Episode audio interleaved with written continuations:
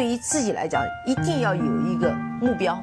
一个企业，它真的要对什么人负责任？嗯，要对社会负责任，嗯，对员工负责任，对股民负责任。这个三个责任，一个国家的发展，实体经济是永远是是顶梁柱。各位好啊，今天是二零二一年的七月十九号，是一个周一。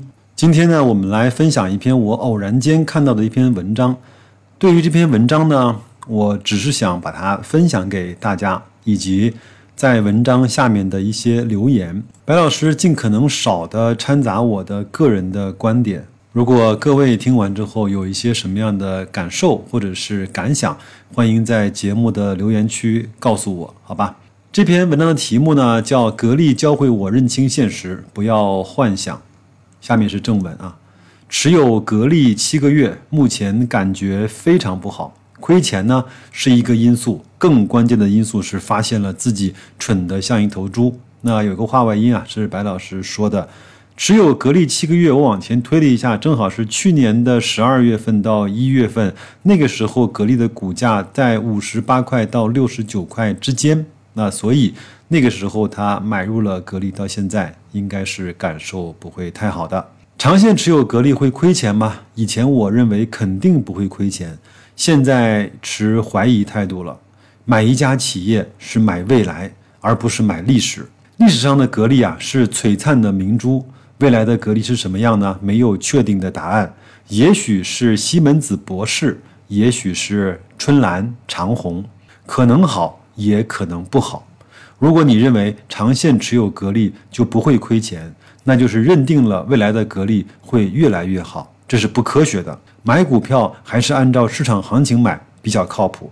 不要为了信仰，不要为了情怀去买单。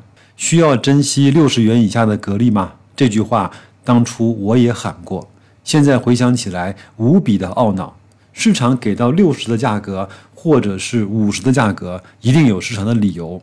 不去看市场为什么给这个价格，去喊唐吉诃德似的口号，这很阿 Q。六十块以下的格力不需要珍惜，五十块以下的格力也不需要珍惜，甚至四十元以下的格力也没有必要珍惜。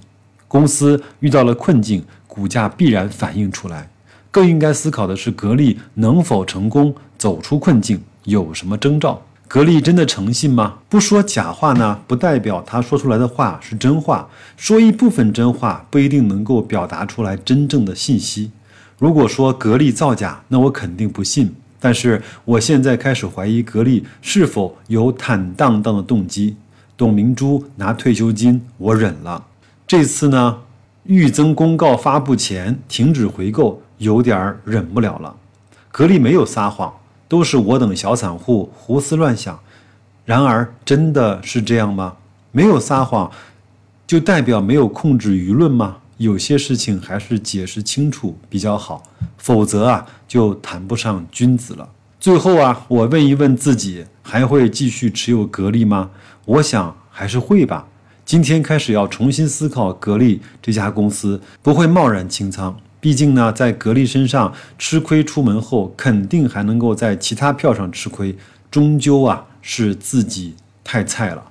这是文章的正文，其实非常短，我不表达我的观点。就像很多人说的一样，我到 B 站完全不是看电影，我是来看弹幕的。我们来先看看文章下面的一些留言吧。第一个说的是写的很真实，格力这两年确实自身存在很大的问题。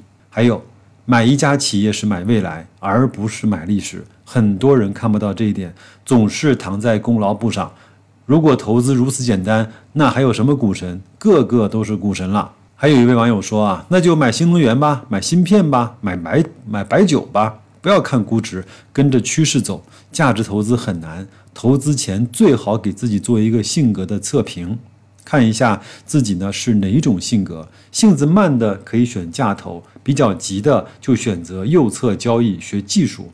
还有网友说啊，建议你投资小米吧。我们有几个观点啊，第一呢，当年格力打赌呢历历在目。现在来看，小米已经把格力甩得完全看不见了。第二呢，小米的财务稳定，增速快，不是靠应届盈利，保证了存量市场下的营收、收入、利润稳定和疯狂增长。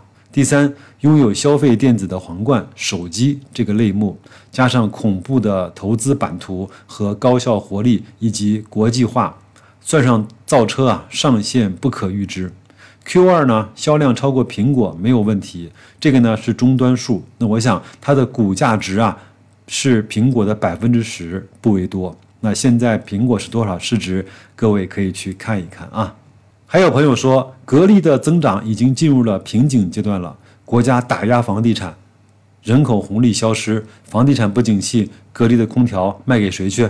有一个神回复啊，说格力虽然不造假，但是格力造孽呀。